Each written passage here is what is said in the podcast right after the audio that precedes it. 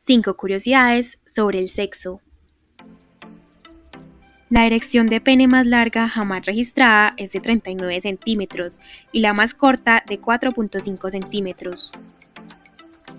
La mujer para llegar a tener un orgasmo necesita por lo general unos 15 minutos, a diferencia del hombre, que usualmente llega al orgasmo entre 3 y 5 minutos. Hasta ahora se han registrado en el mundo 80 casos de hombres con dos penes. El orgasmo femenino puede durar aproximadamente entre 13 y 15 segundos, mientras que el masculino de 10 a 13 segundos. La duración máxima natural de una erección es de 180 minutos.